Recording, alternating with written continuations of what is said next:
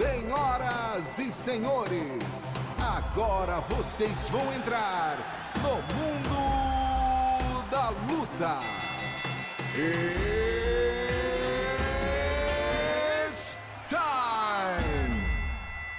Salve, salve galera, sejam muito bem-vindos a mais uma edição do Mundo da Luta, seu podcast especializado em esporte de combate. Eu sou Marcelo Russo, editor do Combate.com, e estou aqui com meu companheiro de equipe, Adriano Albuquerque, nossa, nosso reverendo, nossa memória do MMA. Tudo bom, amigo?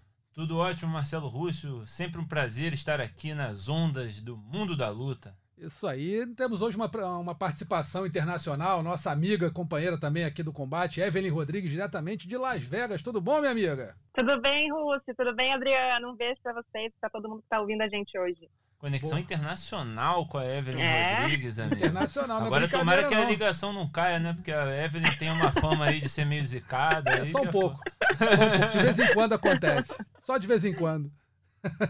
Tec tecnologia vai nos ajudar, gente. Tomara, tomara. E pessoal, para vocês que não estão acostumados ainda, não estão chegando pela primeira vez aqui ao podcast, o podcast é dividido em três assuntos principais e depois a gente vai falar do, do, das, dos destaques da semana, né? O nocaute, a finalização e a vergonha da semana. E vamos direto falar do nosso primeiro assunto, o UFC 244, que aconteceu em Nova York no último sábado. E tivemos aí, é, talvez o fato mais importante para os brasileiros, tenha sido a derrota do Johnny Walker, que foi nocauteado pelo. Pelo. É, rapaz, Corey Anderson. Corey Anderson. Pelo Corey Anderson no primeiro round.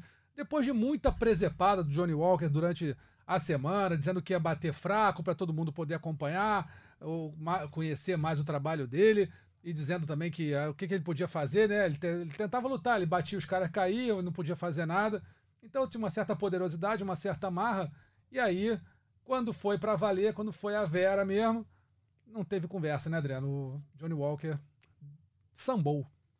É, sambou, Rússio. Mas, assim, eu acho que ele, ele tá jogando o jogo também da, da mídia e tudo mais, sabe? Ele. Não, não sei se ele acreditava realmente que ele ia estar tá batendo mais fraco que o Corey Anderson, é, pra, pra segurar o Corey Anderson. Ele tá fazendo ali a mídia dele, querendo também chamar público, chamar atenção. É, é, é uma linha tênue disso, né? Você entre você falar isso pro público e você acreditar exatamente nisso. Eu não sei se ele acredita nisso, eu acho que, que não. Acho que ele faz as graças dele para, como tantos outros já fizeram, para tentar desestabilizar o adversário, entrar, conseguir é, uma vantagem, né? conseguir pegar o cara des, despreparado em algum momento, só que acabou que ele realmente ficou despreparado e acho que nem pela brincadeira, Russo, acho que mais pela, é, pelo, pelo cuidado que ele estava com provavelmente com a, o jogo de quedas do, do Corey Anderson, né? A gente viu uma entrevista dele agora para a mídia internacional, né? Falando que ele hesitou muito, que ele é, acreditou muito no que é, disseram para ele, ele ficou com medo da queda e tal. Talvez tenha influenciado, ele estava com a guarda muito baixa, é, apesar dele fazer isso normalmente também, é. né? Mas é, ele parecia que estava ali, de repente, muito preocupado com a queda e tomou um, um overhand, né, um cruzado que foi é, telegrafado, né, praticamente. Muita gente falou que, puxa, foi, tava fácil. E o Corey Anderson não é um cara conhecido por, por nocautear, por ter a mão muito pesada, né? Então, eu não sei se, se foi a brincadeira, Russo. Eu acho que foi mais um, um, problema, um erro de falta de concentração e uma coisa que o Marcelo Alonso falou no, no blog dele, do UFC.com, que eu concordo muito, que a preparação dele foi, foi muito maluca. Quem três já países, viu né? você passar em, por três países em 60 dias, em menos de 60 dias, é. né? Se preparando, por que, que ele não é, focou em dois de repente? Porque, claro, você já ouviu muita gente ir para Tailândia fazer o camp de, de Muay Thai, voltar para os Estados Unidos ou para o Brasil para encerrar a preparação. Ok, agora ele foi para três academias em três países muito longe um do outro, fazendo né, muita coisa ali. Então, realmente, é, acho que faltou um pouco de foco aí nessa preparação que, que você acha, Evelyn, da preparação aí do Johnny Walker e o resultado dessa luta, a atuação dele? Dá um panorama do que você viu aí. Eu acho que assim, gente, quando um atleta é tão novo, assim, chega no UFC em três lutas, já está sendo falado pelo campeão, né? O campeão já está dizendo que ele é uma estrela, que ele vai, que ele pode enfrentá-lo o, o John Jones até brincou que o Johnny Walker era o presente de Natal, né? Então, assim, isso são coisas que o cara começa a, a, a tentar, é, ele acredita, né, que ele, que ele tá naquele nível, apesar de todo mundo sempre falar, olha, você ainda não enfrentou ninguém no top 5, você não sabe como é chegar, mas John Jones já estava dizendo que gostaria de enfrentá-lo, que era uma luta que seria comercialmente mais vantajosa do que muita gente na divisão.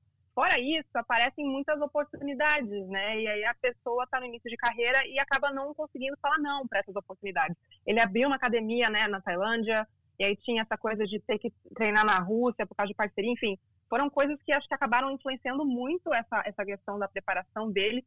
Não sei nem se ele estava é, pronto para voltar, porque no início, quando ele lesionou o ombro, disseram que ele ficaria quase um ano fora do octógono. Ele acabou voltando mais cedo. Então, eu acho que foram várias coisas que talvez, se ele tivesse um pouco mais maduro na carreira, ele iria reavaliar, até entender, tipo assim, olha, não vou estar lesionado, não vou estar, não estou dizendo que ele estava lesionado, né? que a lesão no ombro, eu achei estranho o fato dele realmente não usar muita trocação, sabe? Eu não sei se ele voltou fora de ritmo por conta disso, mas a lesão no ombro que ele teve foi uma lesão séria, que ele precisou de fazer uma cirurgia complicada, e aí você tem todos esses elementos somados à pressão de estar lutando no UFC, um cara novo, que entendeu logo de cara que ele tinha que ser, que, que ele tinha que ter um estilo, um carisma diferente para chamar atenção, que é assim que está o jogo hoje em dia, né? Então, eu acho que tudo isso fez com que atrapalhasse um pouco. Ele não é tão experiente assim no jogo para conseguir lidar com tudo isso ainda, entendeu? E aí, o fato dele tentar vender a luta e falar que vai bater mais fraco e não sei o que, foi só somando. Mas se você ver a forma como ele lidou com a derrota, eu acho que mostra que ele tem muito a crescer e que ele tem um potencial gigante, porque apesar do, do Corey Anderson ficar ali esfregando na cara dele tudo, e dançou, e, e gritou, e ficou imitando a comemoração e tudo, desrespeitou pra caramba qualquer atleta ali naquela situação depois de perder com sangue quente poderia ter tido uma outra atitude. O Johnny, o Johnny Walker ainda foi lá no fair play, abraçou, deu uns parabéns e tal. Então, eu acho que foi um choque de realidade importante para ele a partir de agora. E talvez isso faça com que ele cresça ainda mais e que ele encontre o caminho porque deve ser complicado você ser tão jovem, só três lutas no UFC, e ter essa pressão toda para você ser a próxima estrela, ainda mais agora que o Brasil não tem um cinturão masculino há tanto tempo. Então, eu acho que foi muita pressão nesse sentido para o Johnny Walker. Ele entendeu, né, é, Evelyn, que toda a pressão que ele falou, que ele fez, tudo que ele falou e todas as danças e tal, é, causaram aquilo, né? Ele tem que entender também. Ele, ele realmente, acho que, como você falou, ele até mostrou uma maturidade de entender isso e aceitar a provocação de volta, né, do, do Corey Anderson. E pouca gente faz isso, né, Adriana? A gente Sim. sabe, o único que eu sei que aceitou a zoação de cara foi o Ben Affleck quando tomou é. a joelhada lá do, do Masvidal, que até agora continua falando e zoando ele mesmo. É. Mas o Johnny ali foi super, foi super assim, ele, ele, teve uma humildade de entender o cara zoando e ele deixou, era o momento do Corey Anderson soltar a raiva. O Corey, inclusive, me deu uma entrevista falando muito disso, né, que ele tinha vencido caras que estavam à frente dele no ranking e que sempre caía de posição, estava bravo com o UFC, achava que o UFC não promovia ele, que o Johnny Walker era o, o cara da vez, que o UFC estava colocando dinheiro para promover e tal. A gente tem os dois lados, né? Mas é, eu acho que ele entendeu ali naquele momento que, cara, eu preciso dar um passo para trás para eu poder fazer dessa derrota, aprender com essa derrota, para isso servir de alguma coisa na minha carreira, né? Porque é aquela famosa frase do Muhammad Ali, né? Você nunca perde, ou você ganha ou você aprende. Então é um momento que eu acho que vai ser para ele poder é, se tornar uma estrela realmente do, do, potencial que ele pode ser, eu acho que essa derrota vai fazer ele repensar muitas coisas. É, eu, vou, eu vou discordar um pouquinho de vocês em algumas coisas, porque eu acho que, primeiro, no momento que ele que ele viu ali, que ele estava no pós no pós derrota ali vendo o Corey Anderson fazendo tudo, o que me pareceu não foi nem muito uma questão de humildade não. Ele até eu vi que depois ele cumprimentou o cara e tal. Eu acho que ele não, não tinha caído a ficha dele do que, que tinha acontecido. Ele estava tão certo de que ele ia ganhar, de que ele, que, que ele era um, sabe, um, um extra classe, que tudo que ele estava fazendo era realmente sensacional, que quando ele viu que ele foi nocauteado no primeiro round por um cara que ele, né, não vou dizer que debochou, mas ele subestimou claramente é, desde o do começo da semana, eu acho que aquela ficha demorou para cair. Por que, que eu estou falando isso? Porque conversando com algumas pessoas próximas a ele, a gente, eu fiquei sabendo, por exemplo, que ele, a, a expectativa dele de, de bolsa era de 80 mil. Né? Ele ganha 15 mil para aparecer, mais 15 mil para lutar e 50 mil de bônus. Então, assim, a expectativa dele era de 80 mil e ele estava muito é, impactado que ele ia receber só 15 mil, né? Porque ele não ganhou e muito menos ganhou o bônus. Ou seja, já tinha na cabeça dele que ele ia ganhar um bônus, que ele ia dar um show, que ia ser a, a, a estrela da noite. E não foi nada disso. Então agora ele vai receber provavelmente 10 mil com descontos e tudo, que você tá, se preparou para 80, vai receber 10. Ou seja, praticamente pagou para viver nesses últimos oito meses que ele ficou lesionado e tudo. E com relação a- a- a- a esse- essa promoção e tudo, eu acho que o, que o, que o Johnny Walker ele não realmente não, não ele, ele deixou muito ele, ele deixou a promoção subir muito a cabeça dele. Então assim, ele viu que ele fez três lutas, ganhou as três de forma arrasadora, realmente ganhou. Mas uma coisa é você ganhar do Justin Ledeu ou do, ou do Misha Circo 9, outra coisa é você pegar um lutador top 10 da categoria, um cara que já tem 14 lutas no UFC, que é cascudo, experimentado, sabe? Que não se lê, não deixa levar pelo hype de nada, até porque nunca, nunca teve muito hype, o hype dele foi muito baixo, o do- no caso do Corey Anderson. E é um lutador experiente. Então você vai. Você deu, eu acho que deram um passo, de- deram uma, uma- um, um espaço muito grande pro, pro Walker dar, vencer com um passo só. Ele é, dá um passo mu- muito maior que a perna dele. Ele venceu uma luta contra o, o Khalil Roundtree, depois com o Misha, com, depois com Justin Lede, depois com o Misha Circo 9. Do Circo 9 pro número 7 do ranking foi uma luta só. E o Walker estava achando que, olha, tranquilo, sabe? O que, o que eu fiz com esses três, vou fazer com esse também, vou fazer com esse também, porque é, tá tudo tranquilo. E não tá, sabe? Não tá, não tá tudo tranquilo. É, é assim, você pegou um cara ranqueado, você pegou um cara que estava pensando em disputar cinturão, que já tinha feito atuação, já tinha tido lutas muito duras pela frente. Então eu acho, minha opinião mesmo, eu acho que o Johnny Walker pisou na bola feio, tanto na expectativa do que seria a luta dele, quanto o- na, na avaliação do adversário e até no que poderia vir de- dessa luta. Pô, já vou pensar no bônus. Espera aí, cara. Você vai enfrentar o número 7 do mundo, não é uma coisa assim tão tranquila, sabe? Não é o Justin Lede. É o, é o Corey Anderson, sabe? Que tava pensando em lutar com o John Jones, estava se preparando para isso, está treinando para isso. É um cara que já vem de uma carreira no UFC com várias lutas. Então, assim, eu acho que é muito bom o Johnny Walker botar a cabeça dele no travesseiro agora, pensar e repensar. Isso que o Adriano falou, você ia três países em 60 dias fazer preparação. Que preparação foi essa, cara? Sabe, você vai pegar um cara ranqueado num evento em Nova York, pode catapultar a tua carreira. Você vai fazer presepada na tua apresentação, vai treinar Muay Thai 15, 20 dias no, num lugar, vai treinar wrestling 15, 20 dias na Rússia no outro. Vai... Peraí, pô. Você tem que levar a sério tua carreira. Se você quer ser um ídolo, você tem que levar a sério tua carreira. Sabe? E o Anderson, acho que deu um choque de realidade, como a Evelyn falou.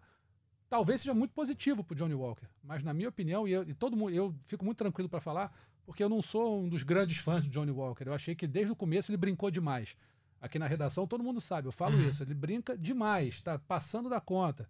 Então, ah, uma hora essa conta vem, né? Uma hora a conta vem e veio rápido. Então, assim, tomara que ele aprenda, que ele pague essa conta com juros e dividendos, com sabe, com tudo que tem que pagar, e depois bote o pezinho no chão, sabe? Faça umas, umas quatro ou cinco lutas aí, sabe? Adversários, né?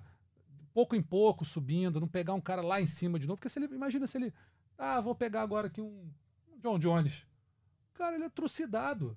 Ele é trucidado pelo tamanho do John Jones, pela, pela, pela categoria, pela maior pela diferença técnica, pelo, pela, pela altivez, pro cara que já está há muito tempo nesse negócio, é campeão, campeão, sabe, realmente dominante. Então, assim, tem que botar o pé no chão, tem que baixar um pouco a bola. Eu acho que foi bom para ele. Espero que, te- que ele tenha aprendido essa lição, porque, na minha opinião, é, se ele continuar desse jeito, é mais um que vai, sabe aquele, o cometa, né? Passou, Aham. acabou, estrela cadente. Só vai de cima para baixo. Rússio, a gente tem que lembrar que o UFC tem feito isso, né, com vários atletas jovens, né? Darren Till, Darren Till é. Exatamente. Então é a mesma coisa. co- Eles dão a, o cara tá vencendo, eles dão a plataforma. Se o cara consegue tra- atrair atenção, entretenimento, as pessoas estão prestando atenção, querem ver ele lutar. Eu vi há pouco tempo atrás o UFC colocou uma, um, um questionário, não, tipo uma pesquisa no, no, no Twitter e estava lá quem deve ser o próximo a enfrentar o John Jones. Tinha, sei lá, quatro nomes entre os top 5 da categoria e o Johnny Walker. Nossa. O Johnny Walker venceu dos,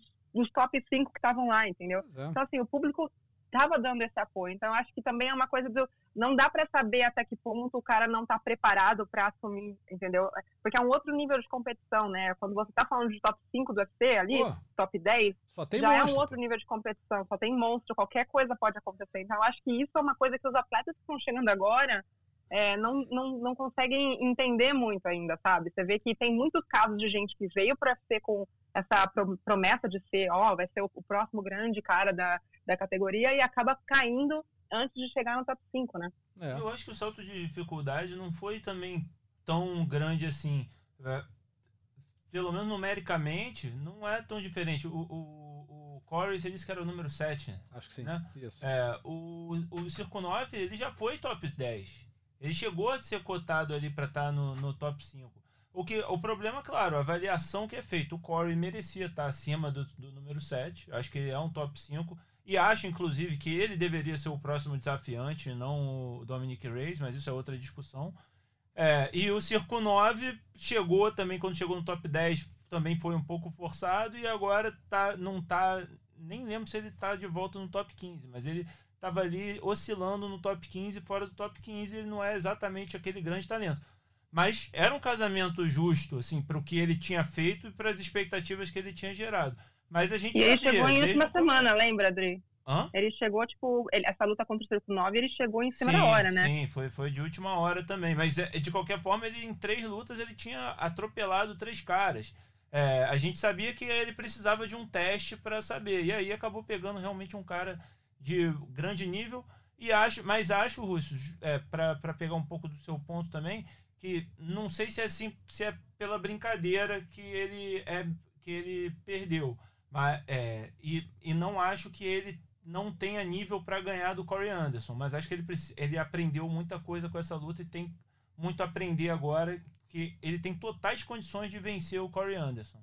Eu, eu acho até com, com facilidade se ele tiver focado e, e saber colocar o jogo certo. É, eu, eu, eu vou discordar um Mas pouquinho. Mas eu, gosto, ah. eu acho que o Corey Anderson é excelente, é um excelente lutador e, inclusive, apostei no Corey Anderson. Uhum, era isso. Também. A gente não sabia o que esperar do, do, do Johnny, porque a gente não tinha visto ele lutar mais de um minuto, mais de dois minutos no UFC ainda. Exatamente. Exatamente. Por isso que eu acho que, assim, eu, eu nem tenho base para dizer se ele tinha condição ou não. Eu, eu, eu, Rússio, não tenho é, base para dizer se ele tinha condição ou não de ganhar do Corey Anderson. Eu, o que eu vi do Corey Anderson, eu achei que ele tinha condição de ganhar do Johnny Walker.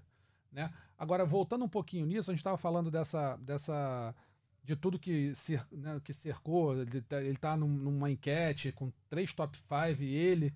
Eu acho o seguinte, até respondi ao, ao Borrachinha no, no Twitter isso. O Borrachinha falou que, ah, será que a imprensa, os fãs do é. UFC, não sei o quê, não, não, são culpados? Eu falei, não, a culpa é dele. A culpa é do Johnny Walker da derrota. Por quê? Se fosse um cara um, um, garoto de 12 anos, um garoto de 15 anos, que chegasse ali, tivesse esse, essa monstruosidade de estrutura em cima dele, essa exposição, esse massacre de mídia, tudo bem, você vai conseguir entender. Agora, é um, é um adulto, é um profissional, sabe, que está ali, não está ali à toa, já, já viveu um pouco, tem uma idade que permita ele ser um adulto, ser um cara né, consciente. Fala, pô, peraí, estão fazendo um hype danado em cima de mim, mas tá bom, vamos jogar o jogo, mas a minha cabeça tem que estar tá blindada com isso. Tem que estar tá blindada para isso. Então, se não tá, pô, azar o teu, é problema teu, você acabou é, fazendo o que, o, o que o teu adversário queria, que é acreditar que você realmente é tudo isso que estão dizendo. Ele tem que tomar cuidado, Rússia, para não ser um próximo stage na cut, né? É isso, do, é isso. Do que o, o Dana trouxe, né? Fez toda, o cara já estava ganhando 70 mil de bolsa no primeiro, no, na primeira luta no UFC, né? Já estava é, ganhando, ganhando mais, mais que desafiante a cinturão, é. Exatamente, e aí acabou que o próprio Dana White, depois de trazer ele para UFC, disse, olha, você precisa voltar, não tem condições de você ser lutador. Então, assim, é realmente um pouco de tudo isso que eu acho que, que vocês estão falando, mas eu também acho que é um pouco da inexperiência de se lidar com grandes eventos e, e quando você tem o campeão da categoria falando que você é o cara que ele quer enfrentar, tipo, isso faz com que eu tenha uma extra segurança, né? Tipo, essa questão de, cara, se o cara tá falando que eu sou melhor, tipo, quem, quem vai falar que eu não sou, entendeu? Dá essa questão também de, de ter essa.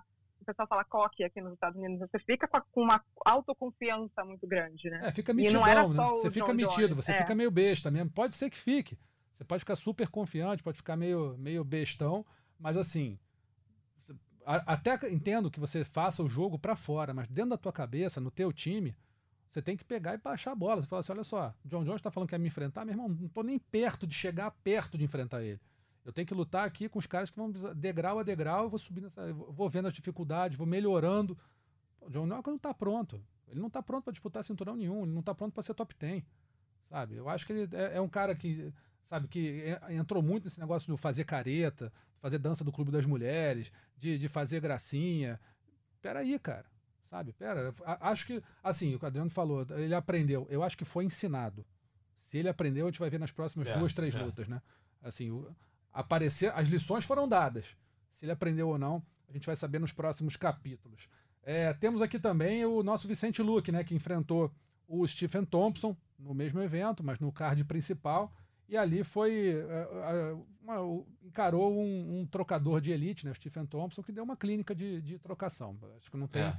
não tem outra avaliação para ver. No primeiro round, o Luke foi bem, acho que conseguiu né, fazer frente ali, foi bem realmente no primeiro round, mas a partir do momento que o Stephen Thompson conseguiu perceber a movimentação do, do Vicente Luque, dali para frente, acho que foi um domínio bem grande do americano. Não sei o que, vocês acham, Adriano, o que você acha disso? Para vencer o Stephen Thompson tem que fazer um jogo chato, né, Russo? É. Assim como venceu o, o Lioto, era, era geralmente um cara que fazia uma luta chata, que não, não ia para cima dele, que esperava, que fazia. Você vê o Tyron Woodley, fez duas lutas, uma que foi bem empolgante, terminou empatada, mas apesar de ter sido empolgante, é, foi empolgante em, em, pequenos surtos que ele conseguiu achar uma brecha para meter aquela mão uhum. dele. O resto da luta e a segunda luta principalmente foram duas lutas mornas, assim, monótonas, porque nenhum dos dois queria. O, o, o Thompson com medo de tomar uma, uma porrada e ser botado para baixo e o Woodley com medo de entrar no jogo e, e ser tocado metodicamente pelo Thompson, né?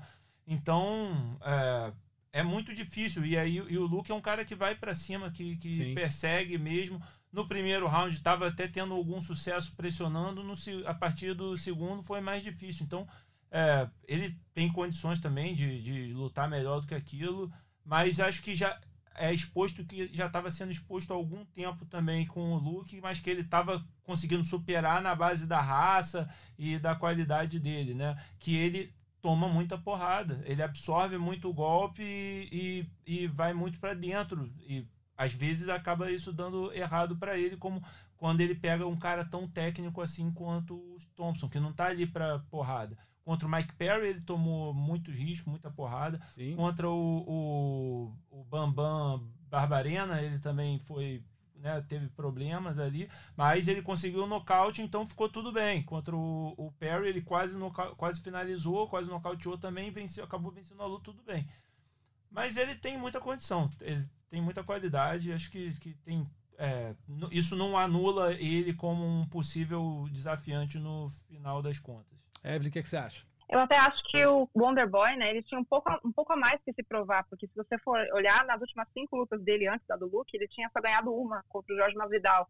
Né, tinha perdido pro Pet, perdido pro Darren Till, perdido pro Woodley duas vezes. Mas a gente tem que, fazer um, tem que fazer um, um porém aqui, Evelyn, só, rapidinho, porque o Darren Till foi uma derrota duvidosa, né? Que, que, ah, tipo, que muita e, gente e achou a... que ele venceu e... e... os juízes deram. E a contra o Pérez... Não, o, contra o Woodley okay, foi, foi, foi parelho, mas ainda assim acho que ficou mais claro a vitória do Woodley. E contra o Pérez ele estava vencendo a luta, Tomou dominando a luta, e aí o Pérez bomba. achou um, um, golpe ali. Né? Mas ainda assim, eu acho que isso fez com que ele quisesse ter uma, uma performance que não deixasse margem de que ele venceria, sabe? Acho que a partir do primeiro, finalzinho do primeiro round ali, quando ele encontrou a distância, você consegue ver que ele, inclusive, disse que quebrou as duas mãos no primeiro round. Então, para você ter uma noção ah. de que o cara ele quebrou os dois polegares no, primeiro, no começo do primeiro round, continuou batendo, quebrou as duas mãos e continuou a luta e teve uma qualidade superior na trocação até o final. Então, assim, ele tinha que ter uma performance que realmente mostrasse que ele veio, ele tá ali no, né, acho que é top 8 da, da, da categoria, mas era uma luta para ele se provar. Então, acho que nesse sentido, é, vem tudo de encontro que você falou. Ele, ele tem esse jeito de trabalhar também um pouco no antijogo, né? De, de tentar encontrar as brechas. E como o Luke é o cara que vai, vai atrás, né? De, de, de se mostrar, de buscar e de tomar muita porrada, ele deu espaço para que o, o, o, Thompson fizesse a estratégia perfeita. E aí acabou saindo com a vitória. Foi a melhor luta da noite também, na minha opinião. Eles ganharam o bônus, mas para mim foi a luta mais, assim, é tensa, sabe? Com mais técnica. Foi uma aula do, do Thompson em se ajustar, mesmo com as duas mãos quebradas. Mas é o que você falou, eu não acho que isso diminui nada o Vicente Luque. Eu acho que vai, inclusive, mostrar para ele que ele tem que. É, o que, que ele tem que consertar, né? Porque uma hora, como você disse, a dívida vem. Você toma tanta porrada, você absorve tanto golpe que É. você começa a ficar mais lento. Contra outros caras, né? Contra caras que não, não são tão rápidos, tão precisos contra o Thompson, talvez ele tenha tido mais sorte, mas o Thompson é um cara que é muito clínico, né? Ele é muito cirúrgico. Ele sabe exatamente o que ele tá fazendo ali, tanto que conseguiu vencer com as duas mãos quebradas, né? Até o terceiro round. Então, eu acho que eu acho que daqui para frente a gente vai ver o que essa luta também vai ensinar para o Luke poder é, melhorar ainda mais o jogo dele e acho que ele precisa parar de tomar tantos golpes assim, porque tem que tomar cuidado realmente, sabe? É, é, a gente vai vendo que luta após luta o lutador não é mais o mesmo, né? Você começa a ter a sentir mais facilmente também essa absorção de golpes. Isso a conta vem também lá na frente. Né? Exatamente, a conta vem sem dúvida nenhuma. E a gente vai falar aqui agora- da luta principal, que foi o. que eu, o nome do cinturão, eu discordo muito, assim, do lutador mais casca grossa. Estava conversando no almoço hoje, antes de gravar o podcast. Que assim, Nate Dias e Jorge Masvidal são aqueles casca grossa Nutella de hoje em dia, legal, não sei o quê. Que assim, Ah, o, o, o Nate Diaz não é casca grossa no tela, não. Ah, Aliás, tá bom. nem o, o mais Vidal. Ah, Você que- pode concordar, eu concordo contigo, que há outros caras mais casca grossa do que ele na, na coisa. Mas os dois são porradeiros. Vão, vão, Ah. não, não, não, não são frouxos. não, não, frouxo não. Não são frouxos. acho, assim, não, vou, não vou dizer que os caras são frouxos, mas assim, eu tava conversando no almoço hoje, tava, e antes do almoço tava conversando com o nosso companheiro também, com o Leidson Venga, que ele fez uma entrevista excel- excelente hoje com o Ebenezer é, Fontes Braga, que hoje é, dirige carro de aplicativo lá nos Estados Unidos, é motorista de aplicativo, mas que foi um dos caras, esse sim, só na entrevista você já vê, você- aquele é um torneio que ele participou, que foi lá em Belém. É. E é um absurdo. Assim, ninguém, ninguém eu eu digo assim com muita, muita certeza, ninguém, do primeiro ao último lutador do UFC de hoje, ninguém passaria pelo, pelo, pela- por aquele torneio que Não, eu, Ebenezer eu, passou. eu acho que esses dois, Ebenezer, esses dois certo, é, Ebenezer. topariam sim. Por isso que eu, por isso que eu defendo. Mas na primeira. Mas na, O, depois o da- Jorge Masvidal brigava na rua, pô. Eu sei, mas, eu- mas você leu a matéria? O, Ebe, o, o Ebenezer estava com o menisco rasgado, Sim, sim. toma- a primeira luta dele, ele ficou com uma, uma- um traço preto na, na- na visão dos dois olhos, não conseguia mais ver. O menisco foi pro saco na segunda luta. E na terceira, sem ver, com as pernas, com o menisco arrebentado, foi enfrentar o Rei Zulu no auge. Então, amigo, nenhum desses caras, assim, chegar lá com o menisco rasgado, já acho que já não chegava. Mas tá bom, chegou. Aí faz a primeira luta, 25 minutos de luta. Não ia fazer, sem round, sem, sem limite. Acabou. Ganhou. Aí depois mais 15 minutos. Ganhou de novo. Acho que é tudo circunstância de época. Claro, Isso é aquela coisa claro, que claro, você não pode disso. trazer pra É, o essa é época. botar na gente. época. Talvez, talvez Mas, o. Ebenezer hoje em dia também não fizesse aquilo, entendeu? É, mas fez. fez. Fez. E talvez hoje em dia eles não pensariam em fazer isso. Mas se eles estivessem naquela época, eu, tem- eu aposto contigo que eles fariam. Não sei. Que esses dois fariam. Eu vou te falar que eu tava conversando com o Marco Rua semana retrasada sobre isso, sobre esse cinturão BMF. E ele disse que ele concorda. Ele falou assim: olha, se você olhar os caras que estão aí hoje, são os dois mais, caça, mais casca-grossa mesmo. Tipo, quem mais você vai colocar ali pra disputar esse cinturão?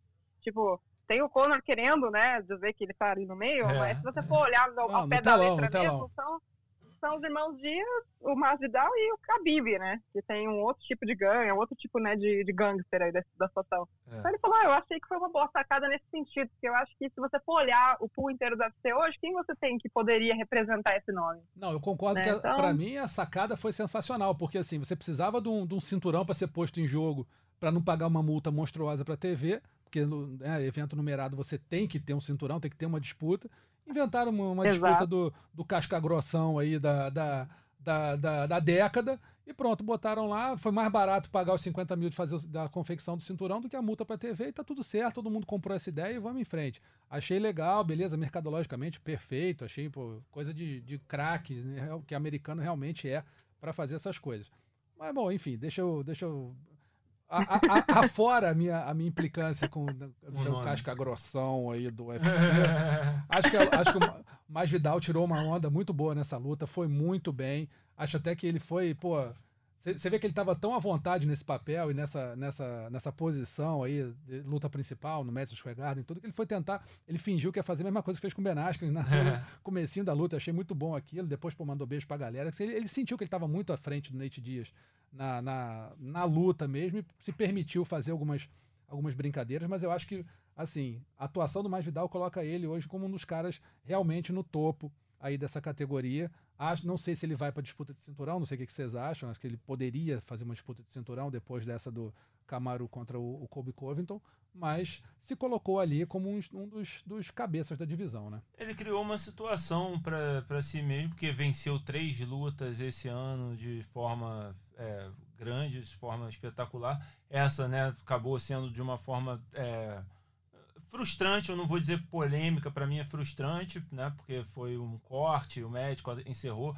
Não acho que tem uma polêmica realmente aí, ah, porque na outra luta o corte no supercílio foi mesmo o maior do Nate Dias. Não importa, na outra luta então estava errado, nessa luta estava certo. É, é, você tem que é prezar pela integridade, então não tem problema com coisa.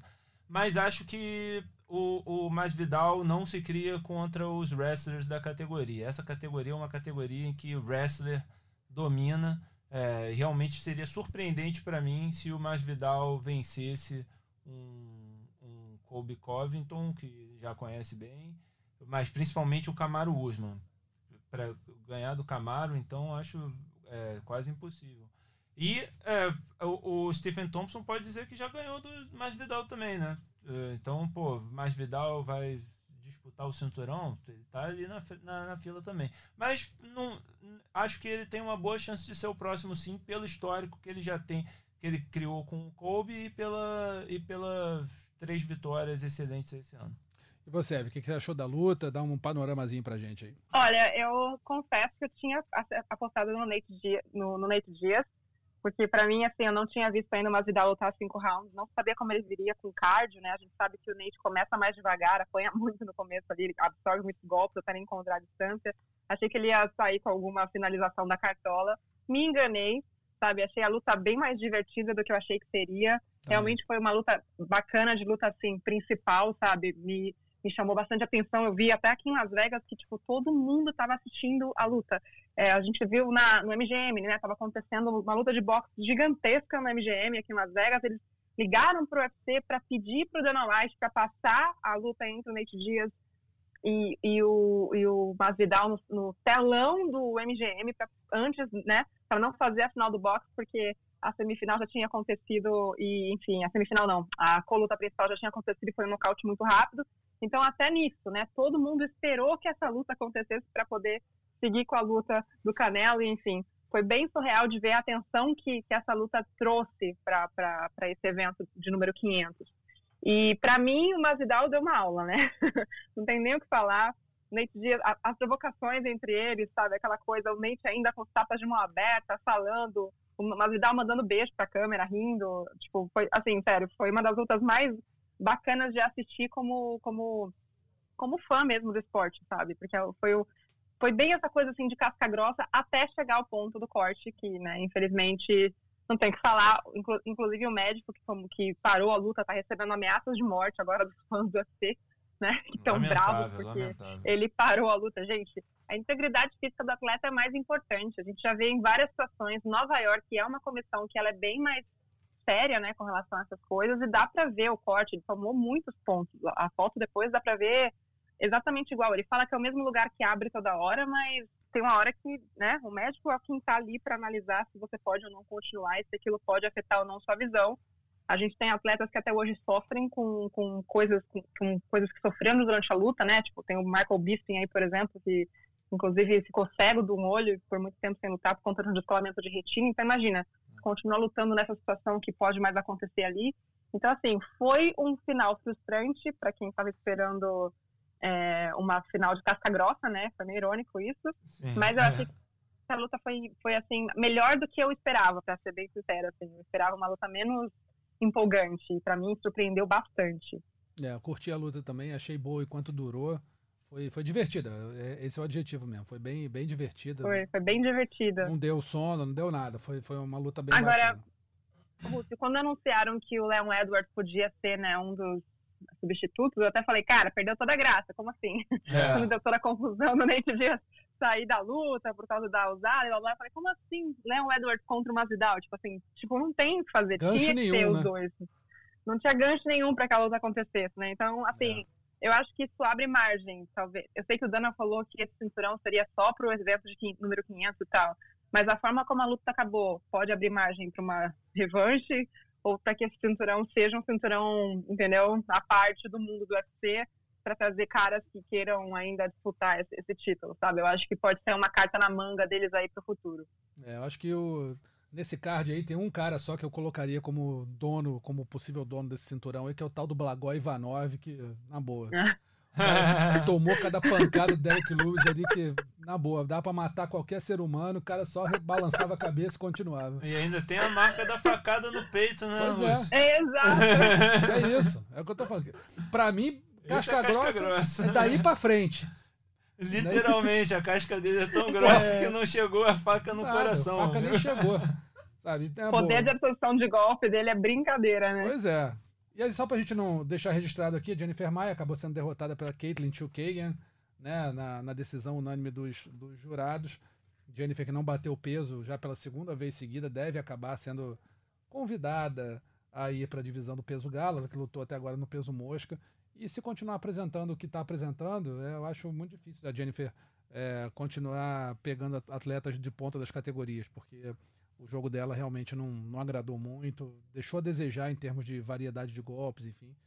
Enfim, tomara que ela melhore e se tiver que subir para a categoria de cima, né, talvez sofra menos para cortar peso, vai ter que cortar menos peso, vai acabar talvez tendo um pouco mais de, de condição de se apresentar melhor.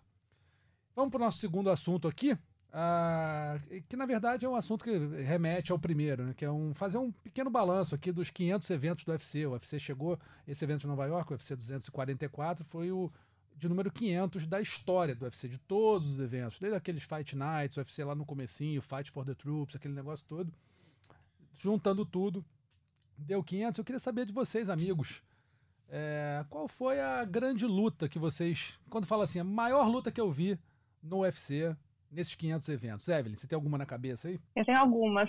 Quero saber uma. Que a luta, a luta que mais me marcou, porque foi a minha primeira luta, né? A primeira luta que eu vi ao vivo, o primeiro evento de UFC que eu cobri na vida foi o 126, foi entre o Vitor Belfort e o Anderson Silva. Acho que para a história do UFC, ela tem uma importância menor do que ela tem para a história do UFC no Brasil, porque foi a luta que abriu as portas do MMA para o Brasil.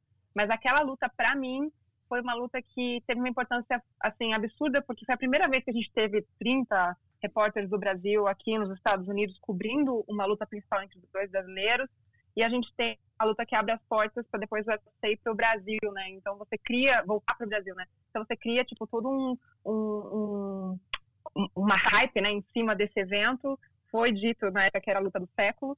Então, para mim, essa, esse evento foi um evento que eu destacaria não tanto né, a nível mundial, porque assim aqui nos Estados Unidos as pessoas nem muito lembram desse, desse evento como importante, assim, né, para você colocar em perspectiva, mas para mim, assim, como repórter de MMA especialista, eu colocaria esse evento.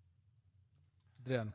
É, para mim a grande luta, a melhor luta da história do UFC é, sempre vai ser, quer dizer, até agora, até hoje é Dan Henderson contra Maurício Shogun, número 1. Um. Essa luta fica na memória para sempre. Uma guerra espetacular e que acho que significa o que o UFC é. Não é simplesmente é, disputa de cinturão. Essa era uma luta que não tinha cinturão em jogo. Numa época que você não precisava ter cinturão no, na luta principal de um pay-per-view. Né? Esse era um evento é, pay-per-view, mas que normal era os dois lutando para ver de repente quem seria o próximo a desafiar o John Jones na época. E foi uma guerra assim espetacular. Eu lembro, nós estávamos na redação é, aqui acompanhando uhum. e estava com um pessoal que nem se ligava muito em luta lá. e ficou vendo a luta ali na TV atentamente, falando: caramba, isso é igual a, a, a Ali Fraser, Ali Foreman, tá ligado? Assim, todo mundo realmente comparando aquilo a, a uma das maiores lutas de boxe de todos os tempos. Então, para mim, essa é a maior luta, mesmo não sendo talvez a mais importante, é, como foi a melhor luta, para mim é a maior luta da história do UFC. É, eu mim... vi ao vivo. Essa foi a do 139 do Dri. Isso, exatamente. Foi em São José, né? Eu sei que você tava eu, lá. É, eu vi ao vivo essa luta. Essa foi incrível aí, mesmo. Eu quase fui, me cortaram aqui da, o orçamento da viagem na, na semana anterior. Eu fiquei louco. Fiquei, fiquei torcendo para ser uma luta horrorosa, sabe? Aquela luta que, pô, ninguém queria ver. Quando eu vi como foi, fiquei louco. Pra mim, eu tenho duas grandes lutas na minha cabeça, assim. Uma foi do Royce Grace contra o Dan Severn, foi a primeira que eu, que eu fiquei realmente em pé vendo. Eu acompanhava o UFC todo, é, em fitas de VHS, enfim, essa história já contei milhares de vezes. Mas essa foi uma que eu vi com um delay, mas eu não sabia o resultado, fiquei sem saber e fiquei acompanhando, vendo, porque, assim, fiquei realmente empolgado ali, fiquei em pé, torcendo pro Royce finalizar o Dan, o Dan Severn no UFC 4. Quando ganhou, comemorei o VT, comemorei acho que um mês e meio depois da vitória, comemorei sem saber o resultado. Mas uma que realmente, assim, essa marcou muito mesmo, foi Anderson Silva e Chelsea em 1, para mim essa aí foi a luta mais tensa que eu vi, talvez até mais tensa que a do Royce contra o Dan Severn, porque o Anderson estava apanhando o evento inteiro, o Sonnen falava pra caramba antes da, na promoção do evento, eu estava torcendo muito pro Anderson ganhar nessa, sabe que o americano falastrão, tava falando demais. Cara, quando ele ganha no finzinho, eu vou te falar que minha filha era pequena, tava dormindo assim, eu, pô, acordei a criança. Fiz vergonha. Porque, porra, Essa, essa o luta. grito. E, e- e o público concorda contigo, né, Rússio? Foi a luta eleita aí na nossa Pois é. eleição do combate pra, como a luta mais importante do, da história do UFC. E, né, é, eu, das, das que estavam para votação, era a minha favorita também. Pra mim votei. E é isso, como você disse, é é uma luta que todo mundo lembra onde estava todo mundo. quando cara. viu. É, eu lembro também, tem a minha história, não vou contar aqui agora, mas tenho a minha história também de onde eu estava assistindo. Todo mundo falou essa semana, pô, eu lembro que eu estava sei lá onde, eu estava sei lá onde e tal. E até passando na reprise depois do UFC 244, pararam três pessoas ali ao nosso redor para assistir de novo a luta, para você ver como ela foi impactante mesmo, como foi grande, né? Foi absurda mesmo. É. E o grande evento pra vocês? Tem algum evento que, que marcou decisivamente? Que seja diferente dessas lutas, do, do evento dessas lutas que vocês falaram? Evento num todo, assim. Diz aí, Evelyn, o seu. Cara, o evento como um todo que eu vi que foi, assim, surreal, eu acho que foi o que teve Khabib e Conor, que infelizmente acabou com aquela vergonha, né? Mas eu nunca tinha visto um evento com tanto... é, Tipo, geralmente nas lutas do Conor, quando ele vem pra Vegas, você tem aquela torcida gigantesca, né? De, de irlandeses e tal. E esse era um evento que tava todo mundo muito preocupado, porque você tinha um grande número de russos e um grande número de irlandeses na cidade, então tudo era redobrado, né? Com relação a... a a segurança para não deixar as torcidas se encontrarem, a torcida irlandesa fazendo aquela festa absurda. Enfim, para mim foi um evento muito grandioso de se, de se acompanhar e curioso também por conta da confusão toda que deu desde a questão do ônibus. Então, é, muita coisa de backstage não era como a gente está acostumado a ver, né? Tinha segurança para os atletas entrarem no octógono, mas foi um evento que tinha uma proporção que você via as pessoas falando dele gente que não costuma cobrir MMA, ou que não, que não costuma assistir MMA. Minha mãe estava assistindo essa luta, Uhum. minhas tias que não- nunca viram MMA, compraram pay-per-view para ver essa luta. Apesar de, ter sido por motivos muito negativos, por conta da confusão toda do ônibus e tal, foi uma luta que trouxe uma atenção de gente que não é, que não estava acostumado a assistir o UFC, né? Verdade. Então, para mim, assim, trabalhando no- na, nesse- na arena e vendo, assim, como esse evento funciona há cerca de 10 anos, né? Foi um evento que foi muito grandioso no sentido de, de, de toda a logística, enfim, dos eventos que foram feitos durante a semana, a participação do público e essa questão de você ter, pela primeira vez, rivais de países que não eram os Estados Unidos, né? A gente não tinha nenhum americano nessa luta aí, gente de fora vindo. Era um irlandês contra um russo. E então tinha, teve todo um clima diferente aqui em Las Vegas nesse sentido. É, Rússio, é, teve, teve muitos eventos, né, é, grandes, assim. Pô, se você for pensar no, antigamente, teve os Ultimate Ultimates, que é uma, Pô, uma ideia bom, né? sensacional, que era realmente pegar os campeões dos torneios e colocar num super torneio, né? É, imagina hoje em dia se você pega os campeões de cada categoria e faz um torneio, assim... Sem peso, sem nada. né? peso, sem nada. Isso é incrível. E esses eram, foram bem marcantes. É, tem um também que eu gosto muito, mas que não vou dizer que é o maior evento, mas que é o 52, que foi teve é, Chuck Liddell e Randy Couture, né? Que foi, Uhum. Chuck Liddell finalmente conquistou o cinturão. E Matt Hughes e Frank Trigg 2, que foi pô, uma das melhores lutas da história do UFC também. Gosto muito desse evento. Mas eu acho que os dois grandes eventos são, são dois, cara. Um que eu que a gente nós três tivemos a oportunidade de assistir, que foi o UFC 217. Em Nova York. Três disputas de cinturão, o retorno do Jorge St-Pierre depois de anos sem lutar. Esse e ele venceu o Michael Bisping. Nas três disputas de cinturão, o desafiante venceu as três. Tivemos um nocaute da Rose Namajunas na Jessica, na, na, na Joana Jedrzejczyk, que ninguém esperava. Para mim, a maior zebra que eu vi ao vivo. É, e fora isso, ó, o evento inteiro teve vários nocautes. O, o Carcassinha deu um nocaute de, de cotovelada giratória. O Borrachinha nocauteou o Johnny Hendricks. Mas o grande evento em importância do UFC, para mim, tem que ser o UFC 100. Foi realmente um evento que É, mudou o de patamar. O UFC que realmente fez o tudo subir. E, como a Evelyn disse agora, o Lesnar vencendo o Frank Mir, né, Frank pra- Mir. na, na revanche. O Saint-Pierre vencendo o Thiago Pitbull. E aquele nocaute do Bisping, Dan do, Henderson. do Dan Henderson no Bisping, que Entrou realmente entrou pra história, né? É, o meu evento é o 217. Eu ia falar, falar tudo que o Adriano falou, eu ia falar, então eu só vou pra carimbar isso. Foi isso. Foi exatamente isso. Foi mal, mim, sou muito. Esse evento pra mim foi inacreditável, foi histórico, sabe, no Madison. Primeira vez que eu tinha ido ao Madison Square Garden, nunca tinha ido e, pô, foi, foi sensacional mesmo. Foi, esse evento pra mim marcou pra sempre. assim. Acho que foi o melhor que eu fui, o melhor que eu vi. Foi muito bom. É um momento pra esquecer, Adriano. O momento para esquecer, Rússio, é um momento do. Eu não quero nem lembrar, nem lembro o evento que foi, qual, qual foi o evento, mas sei que eu lembro que foi 2011, 2012, que o Dennis Hallman Nossa. entrou com uma sunguinha, com uma sunguinha cavada, e, e o, o adversário dele, o Brian Eberson, entrou com os pelos raspados, mas com, com os pelos fazendo Ai, uma Deus, seta Adriano. no peito apontada pro Como queixo. Então, tipo, foi a, a luta esteticamente mais estúpida da história do UFC. E a- acho que a partir daí que o Dana White falou, acho que a gente tem que uniformizar esses caras, porque não dá para o cara lutar com essa sunguinha. Teve uma hora, acho que teve até um risco do cara pagar um, um- na- ali, Um cofrão, um né? cofrinho ali. é, e, e a partir dali eles vetaram lutar de sunga, só podia lutar de short.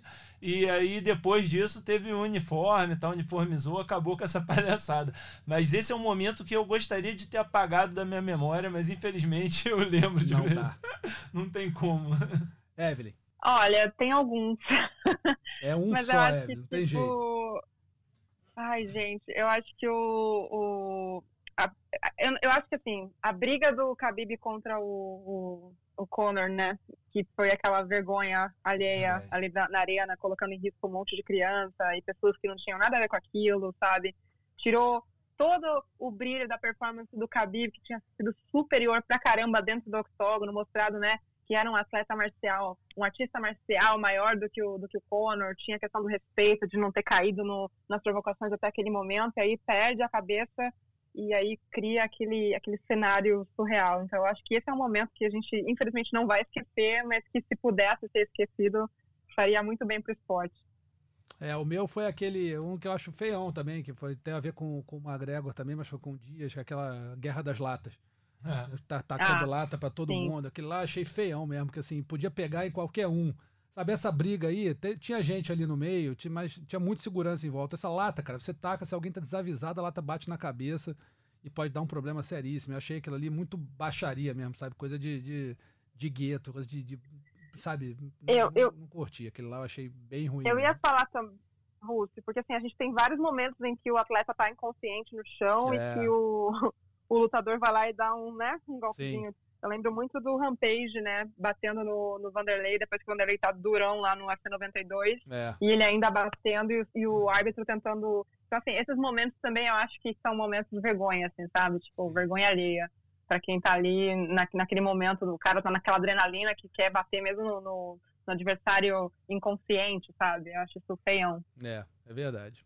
E um momento pra nunca esquecer desses 500 aí, 500 eventos. Vocês lembram de algum? Ah, tem vários, né? Tem tantos e a gente é, fazendo essa semana também a pesquisa para os vídeos, né, do, dos 500 é, do- dos 500 eventos em 500 segundos. Você vai lembrando de tantos, de tantos, mas cara, é, eu vou dizer que o, o mais especial para mim sempre vai ser o chute do Anderson Silva no Vitor Belfort. Aquele é outro momento que você lembra é, onde você estava. a finalização dele com o Chael Sonnen e o chute dele na cara do, do Vitor Belfort. Isso, para mim, é ainda mais especial que foi no meu aniversário. Pô. então, é, eu, eu lembro muito bem desse chute e acho que, cara, ali foi um, um momento para você que, que qualquer um se apaixona de vez pelo, pelo MMA, pela luta. Evelyn. Cara, eu, eu vou falar que o primeiro momento, assim, que eu gostaria de falar que foi marcante para mim foi quando as mulheres finalmente estrearam no UFC, sabe? Uhum. Tipo, eu acompanhei muito essa questão do, né, do Anderson, do Vitor, é, dos homens, né, dominando por tanto tempo, mas quando quando você traz a Honda, sabe? E, e, tem aquela, aquela coroação dela, né? Aquele momento em que ela pega o cinturão, em que ela fala, não, agora as mulheres podem lutar no UFC. Para mim, isso foi um momento assim muito surreal, principalmente porque para quem estava vivenciando tudo aquilo, né, entrevistando as meninas que estavam finalmente vendo o sonho de poder lutar no UFC se tornar realidade, logo depois do Dana ter dito, pouco tempo depois, né, dele ter dito que mulheres nunca lutariam no UFC, foi foi bem assim surreal, assim, sabe? E tanto de, de mulheres que passaram a vir para aquele tuf da Honda contra a Misha, o que teve de, de meninas, a fila chegava a dobrar o quarteirão, assim, de meninas sentando, e eles tinham regras, né? Tinha que ter até tantos anos, não sei o quê, tanto quartel, mas apareceu gente que, sabe, de tudo quanto é lugar para poder tentar o sonho de lutar no UFC. Eu acho que ele representa, tem um simbolismo aí de abrir realmente, quebrar mais um, um paradigma para as mulheres e no esporte, para mostrarem que elas vieram. Então, eu acho que essa estreia da Honda e a abertura da, das portas do UFC para as mulheres, para mim, ainda merece destaque. É, os meus, eu tenho, assim, os, os, que eu nunca vou esquecer, fora a parte de luta, eu resolvi pensar aqui em três, eu vou tirar um deles, que são entradas de lutadores. Eu lembro do BJ ah. Penn entrando pra luta com Frank Edgar, ele fazendo no fim aquela a, a imagem do, do, do, do, daquele cara Rei, que é um do, do rei da, da, do Havaí, né? Isso, o, o rei do Havaí, que ele fez a, com a mão para frente, assim, como se estivesse segurando uma fruta na frente, assim, fazendo uma reverência ao, a Deus. Achei, eu acho um baita momento. Gostei muito da entrada do Paulo Thiago no UFC Rio 1, lembro claramente, estava é, lá e é. foi de arrepiar. Mas acho que a, a, a, maior entrada que eu vi, esse que é um momento que é sensacional, Adriano sabe, que, que é a do Conor McGregor entrando com a Sinead O'Connor cantando a capela. É. Aquilo ali foi um negócio inacreditável, inacreditável toda vez que eu lembro, eu fico pensando, cara, acho que foi a coisa mais maneira que eu vi numa arena de, de, do UFC, fora luta, assim. Foi aquela entrada que ela pô, cantou lindamente, uma música irlandesa, o clima estava muito favorável, o McGregor entrando ao som daqui, não era nenhum rock, nenhum, só a capela, a voz dela, que é uma voz pô, especial, né? E depois ele parou, fez uma reverência a ela, assim, continuou entrando, e os irlandeses, pô, empolgados. Aquilo ali para mim foi um momento que eu, esse eu não vou esquecer nunca mais mesmo. Foi, foi especialíssimo. Rússio. Diga. Foi esse evento que quando acabou essa luta que o McGregor ganhou, eles saíram jogando o sapato, não foi? Pra cima, na arena, tomando uísque no sapato. Foi isso, foi isso, foi isso. Foi, esse, foi exatamente esse. Exatamente esse. E poderia ter sido muito mais legal, porque se fosse uma Gregory Aldo, né? Sim, sim. Seria a é. Rihanna, a Rihanna cantando a capela, a música de entrada ah, do Aldo, que ia ser um negócio. Aí realmente era patamar inatingível. Acabou tendo um cantor country lá com a música Mala pra burro. Eu nem sei quem foi, não lembro nem da música. Mas a Sinead, a Sinead O'Connor cantou absurdamente bem, eu achei muito bacana. Para finalizar aqui o nosso, o nosso nossa retrospectiva aqui, o nosso é, levantamento aqui do um balanço dos 500 eventos, gente consegue fazer rapidinho um top 5 dos maiores e dos piores nomes do UFC? Vamos lá. Os maiores acho que, que são fáceis. É, os piores é que é dureza. É, o pior é que eu não vou lembrar, cara. O, os maiores nomes do UFC você não tem como deixar de fora. É, Conor McGregor, Ronda Rousey, Anderson Silva, Royce Gracie. E aí, é, o quinto nome é que você pode de repente discordar, ver quem eu botaria o Chuck Liddell. É. Evelyn. Eu acho que eu incluiria a BJ Penn nessa lista aí em algum momento, eu acho. Uh, mas é tão difícil pegar só cinco, gente. Pois só é. cinco. Uh, Anderson, com certeza. Uh, o Chuck Liddell. Eu acho que eu colocaria o BJ Penn. Uh, GSP. Eu vou pôr o John Jones. Apesar de, né? Eu acho que hoje ele é o, o maior campeão da, da atualidade, né? apesar de não concordar com muitas coisas que ele faz fora da, do octógono. Então, é, eu... McGregor, enfim. É, é, ai, gente, essa, essa lista aí é complicadinha. É bem complicado, é bem complicado. Eu, eu, a minha, eu, eu, eu pego o do Adriano igualzinho, só que o quinto eu tiro o Chuck Liddell e boto o John Jones. O resto tá igualzinho. É, Eu acho que é uma, uma lista boa mesmo, porque são os caras que são acho né, que é uma lista boa. pilares, né? São pilares do, do, do É evento isso. ao longo dos, 20, an- dos 25 anos. É isso, eu, eu ponho o Chuck Liddell porque acho que ele foi o primeiro superastro da, da companhia, assim. e- e- Ele, foi e o muito Tito, né? Hã? Ele, Tito. ele tipo, e o Tito Ortiz no início, né? Do, É, mas do- acho que o, o. Chuck talvez até mais maior do que o Tito. Então, por, por isso- e, e era uma fase crucial para o desenvolvimento da empresa. Sem Sim. eles, sem o, o Chuck, sem o Tito, talvez eles não É. estivessem aí ainda. Né? Então, é, por isso que eu boto eles. Mas com certeza o GSP merece estar no top 5, o John Jones merece estar no top 5. É, é, DJ Payne merece, Randy Couture pra mim merece estar também. É. Então, assim, Também. é, é- é muita gente boa aí que Dá pra passou fazer um top UFC. 10 mole. Tem que ser O um top problema é fazer esse top 5 de ruins aí que você nem lembra. Ó, Obviamente, os vamos caras lá, não eu, lembram. eu começo a ajudar. Vai vamos lá. lá, ó. Top 5. Semi-punk. CM Punk merece. Aham. É, o Merece, Christian né? Colombo. Esse Christian eu ia falar de Colombo cara. merece. Christian Colombo, o pior lutador que eu já vi na história do mundo. Não é do UFC, não. Deu azar de estar no UFC, vai entrar nessa lista aqui. Mas o Christian Colombo não existe. É um lixo de lutador. Agora, aquela, aquela que brigou com a Cyborg, a Angela Mangana, também, muito ruim. É, essa Muito ruim. merece, tá? Também Angela Maganha, tá? É, eu botaria, sei lá, o Art Dimerson, porque, porra, não tinha nem que estar ali, né? O cara Tinha entrou com tá uma ali. luva, pô, pelo amor de Deus. Ó, o, o Artem Lobov também não. O Lobov é ruim. Pô, mas o Mas Lobov dos ainda ganhou piores, uma assim, luta, será? entendeu? É. Ele não era tão ruim assim, sabe? O Ele, ele não era o nível dos caras, mas ele Cara, eu não vou era falar uma. ruim. Eu vou falar uma que, assim, talvez tenha até ganho uma luta ou outra aí, mas que eu acho ela horrorosa. Roxane Mandaferri. Pô, eu ela não é acho que ela pode estar nessa lista. Pô, eu acho ela muito ruim, cara. Ok, mas ela Tadinha. venceu umas lutas. Eu, eu não acho É. que ela tão. É, É, só porque o estilo dela é tem realmente. pior que ela. É, botar, o pô, pra não ganhar não nada, ajuda. pode botar o Albini aí, seu Júnior Albini. É. Esse O foi mal mesmo, Poderia, poderia estar nessa É. lista aí também, talvez. né? Eu prefiro pegar os caras mais da antiga, assim, é, que, que realmente da antiga tinha uns. foram muito Pô, mal. se você quiser procurar, procura um rapaz chamado Fred Edish.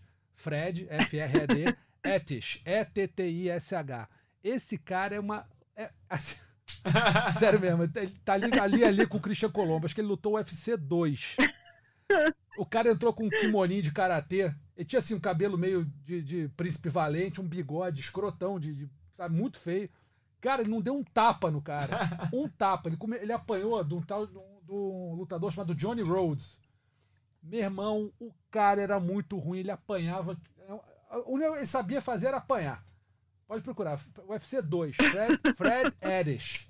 Depois procura aí no, no YouTube, você vai ver essa luta aí. É muito ruim. Ele perdeu pro Johnny Rhodes. É, pro Johnny Rhodes. Nossa, essa luta ficou marcada pra mim como um dos caras mais bizonhos a pisar no octógono. E tem, tem um, Russo, que eu também tô tentando lembrar aqui, Hum. mas que, se não me engano, perdeu pro Don Fry em 8 segundos. Thomas Ramírez. Thomas Ramírez entrou tomou- dizendo é. que tinha vencido 400 lutas Tomou um, de tomou um soco caiu. tomou um soco. É um gordão, acho que tinha Já 200 era, né? quilos. É um cara gordo mesmo, lá de Porto Rico. É, Eu lembro desse. esse aí merece estar Também, no, no também, top 5 dos também. piores. Tinha que fazer um VT disso. Vou, vou- vou sugerir aqui pra rapaziada. Adriano, qual era o nome daquele havaiano que.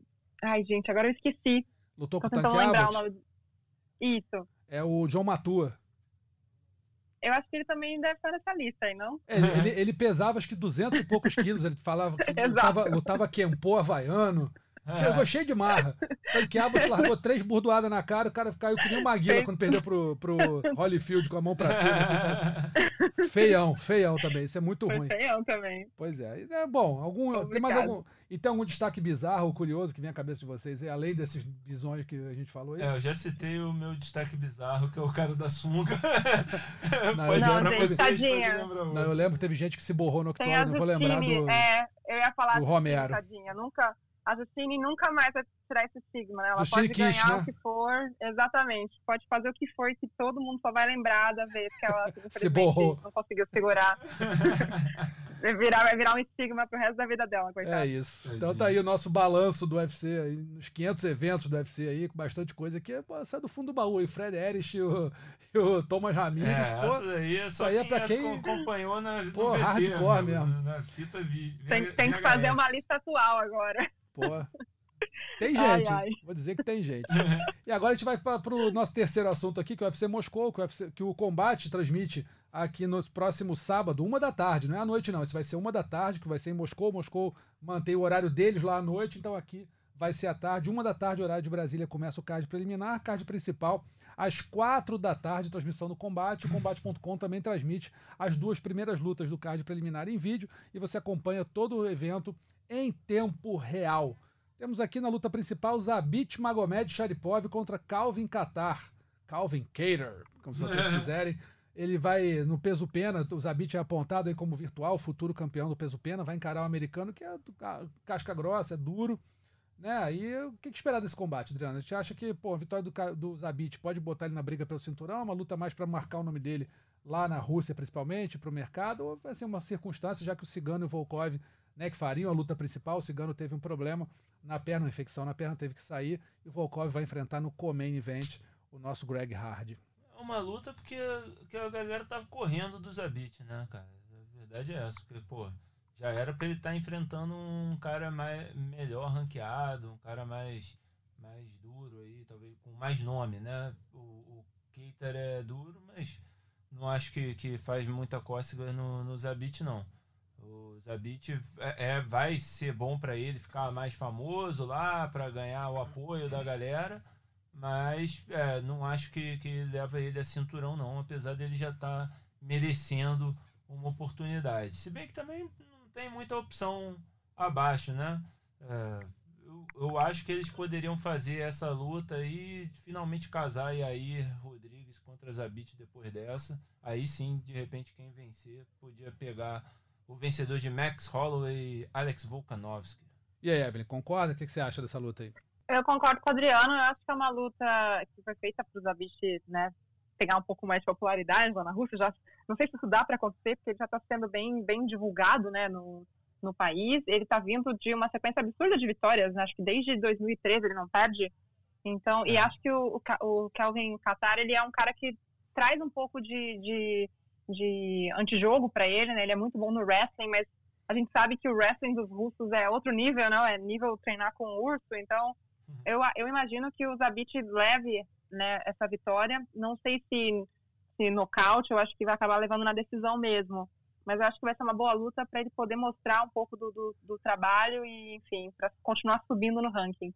É, eu acho que o Zabit é muito favorito para esse combate mesmo. O O, Calvin Cater não é um lutador ruim, mas acho que o Zabit está num nível bem acima. E até por isso essa luta foi marcada. Acho que o Zabit precisa né, acumular vitórias aí para chegar no patamar de disputar cinturão Uhum. realmente. E essa é uma luta bem à feição dele mesmo. Então acho que não tem muita dúvida aí que o Zabit vai vencer. A gente tem também o único brasileiro no card, o Clidson Abreu, vai enfrentar o Shamil Ganzatov. O Clidson é conhecido como matador de russos, que ele venceu vários russos em torneios russos lá na, na Rússia, evidentemente. Então vai pegar esse Shamil Ganzatov, que eu confesso não conheço. É, ninguém conhece é, é, aqui, né, Rússio? Ele é, não lutou ainda no UFC, tá invicto em 13 lutas, então, ou seja, é, brinquedo ele não Moleza não é. é. Moleza ele não é. É. Mas é, é, é isso, ele já tem um histórico de lutar bem na Rússia contra russos, então é, acho que é uma boa luta para ele sim. Agora vamos ver o tamanho da encrenca. Não dá para garantir vitória porque não- a gente não conhece bem ele. É mas isso. ele tem boa chance. Concordo. A única coisa que a gente vê é que o Shamil tá invicto, né? E que, enfim, eu acho que o Clifton, só por já ser no card principal, né, já dá um pouco mais de visibilidade também. É um cara que tem saído bem, como vocês disseram, em lutas contra russos, né? Então, imagino que se ele vencer, vai ser uma coisa que vai ser boa, né? Até para poder ter. A gente sabe, no Brasil tem isso, né? Dos brasileiros não quererem ver os lutadores brasileiros perder. Na Rússia, imagino que também, mas imagino que tenha respeito, né, com, com a pessoa quando ela vence. Então, tô torcendo pro brasileiro, vamos ver. É, vamos ver. Também ah, tô torcendo, não imagino que seja uma luta dura, torcer para ele ganhar, mas assim, fazer um prognóstico realmente Acho mais É difícil. difícil. Pois é, então a gente está lembrando aqui que o UFC Moscou vai acontecer nesse sábado, a partir das 13 horas, uma da tarde, horário de Brasília, o card preliminar, o card principal às 4 da tarde, 16 horas, também horário de Brasília. Você acompanha tudo no Combate, no combate.com e no Combate Play. E aí a gente agora faz para os destaques da semana, amigos. Nocaute, finalização e vergonha da semana. Nocaute, tem alguns aqui que realmente é, vai ser difícil de conseguir eleger. O Kevin Lee em cima do Gregor Gillespie foi um nocautaço, um chute na cabeça, que o Gillespie já caiu fedendo, né? Já não tinha nem o que falar. O Edmund Shabazian também em cima do Brad Tavares, outro chute alto, os dois no do UFC 244. E tem alguns aqui que certamente vão estar no resumo do MMA, que vai, vai pro ar aí nessa semana. O Roman Avdal sobre o Vasily Paliok no Berkut Young Eagles, número 11. Aliás, esse torneio aqui teve várias contribuições aqui para os nossos destaques. Vale a pena procurar no, no, no YouTube, no Twitter, enfim. Berkut Young Eagles, número 11. O, o Roman Avdal acertou um soco rodado no nosso Vasily Paliok aos 20 segundos de luta, que o cara caiu morto praticamente. Outro foi o Rashid Yusupov, que nocauteou o nosso Vini Magalhães, brasileiro, lá no- na Professional Fighters League, na PFL, uma combinação de upper e direto. E também o Khan Kurbanov sobre o Azamat Zigaev, também no Berkut Eagles, Young Eagles número 11, uma joelhada e veio depois o que eles chamam de elbow, aquele, aquela cotovelada que bateu, o cara desce. Então esses aí são os, os nocautes da semana. Adriano, vota em algum? Ó, Rússio, é, do- no sábado eu lembro que é, eu tava comentando com a galera na rede que, pô, é difícil alguém fazer algo melhor do que esse soco rodado aí do Avidal, do Roman Avidal. Mas aí o Kevin Lee falou assim: segura minha cerveja, por favor. E aí foi lá e, e nocauteou com um chutaço. Acho que não tem como vencer esse chute do Kevin Lee, não, cara. Foi um nocaute maravilhoso contra um cara de excelente nível, um nível mais alto. Então acho que os dois pontos contam, tanto a plasticidade quanto a dificuldade. Evelyn, concorda ou vai de outro? Eu concordo. Esse nocaute do Kevin, do Kevin Lee foi um negócio surreal, assim. É, eu. Até eu fiquei assustada, assim, eu olhei, fiquei olhando pra televisão e falei, caraca, como isso aconteceu? Tipo, sabe quando você tem que rever umas duas, três vezes pra você entender o que aconteceu? Foi o que aconteceu comigo. É, foi um nocautaço mesmo. Também, hoje vai ser unanimidade. Kevin Lee aí, pra quem não viu, procura lá no Combate Play contra o Gregor Gillespie. Gillespie Gillespie que tava invicto, né?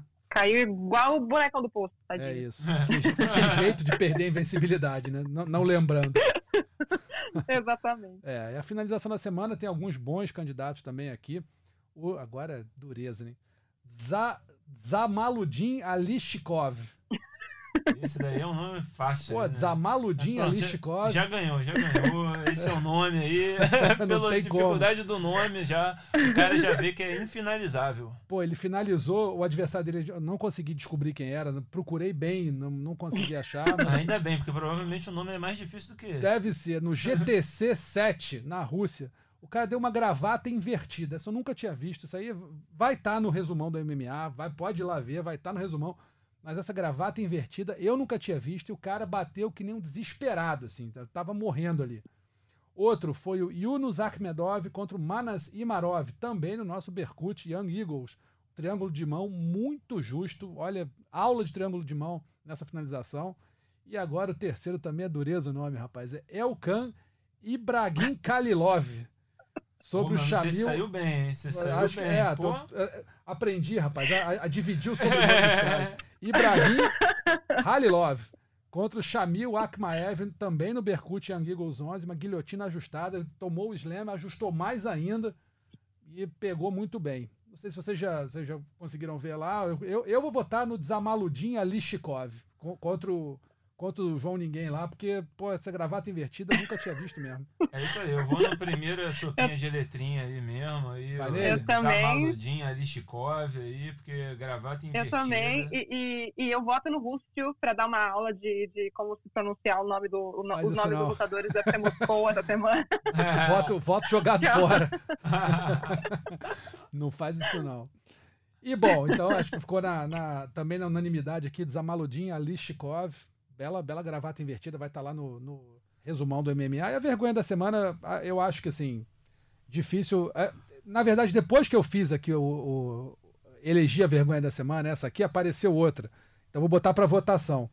A postura do Johnny Walker diante do, do Corey Anderson, ou os fãs ameaçando o, o médico que interrompeu a luta do Nate Dias contra o, o Roger Masvidal de morte. O que, que vocês acham aí, a vergonha da semana? Aí, botando esse voto, eu vou facilmente É, fãs aí, porque, pô, Eu também. coisa é você se, né, fazer aquela postura ali na luta e tal, mas é a responsabilidade sua, ok, passou, pagou um mico porque acabou perdendo tudo mais.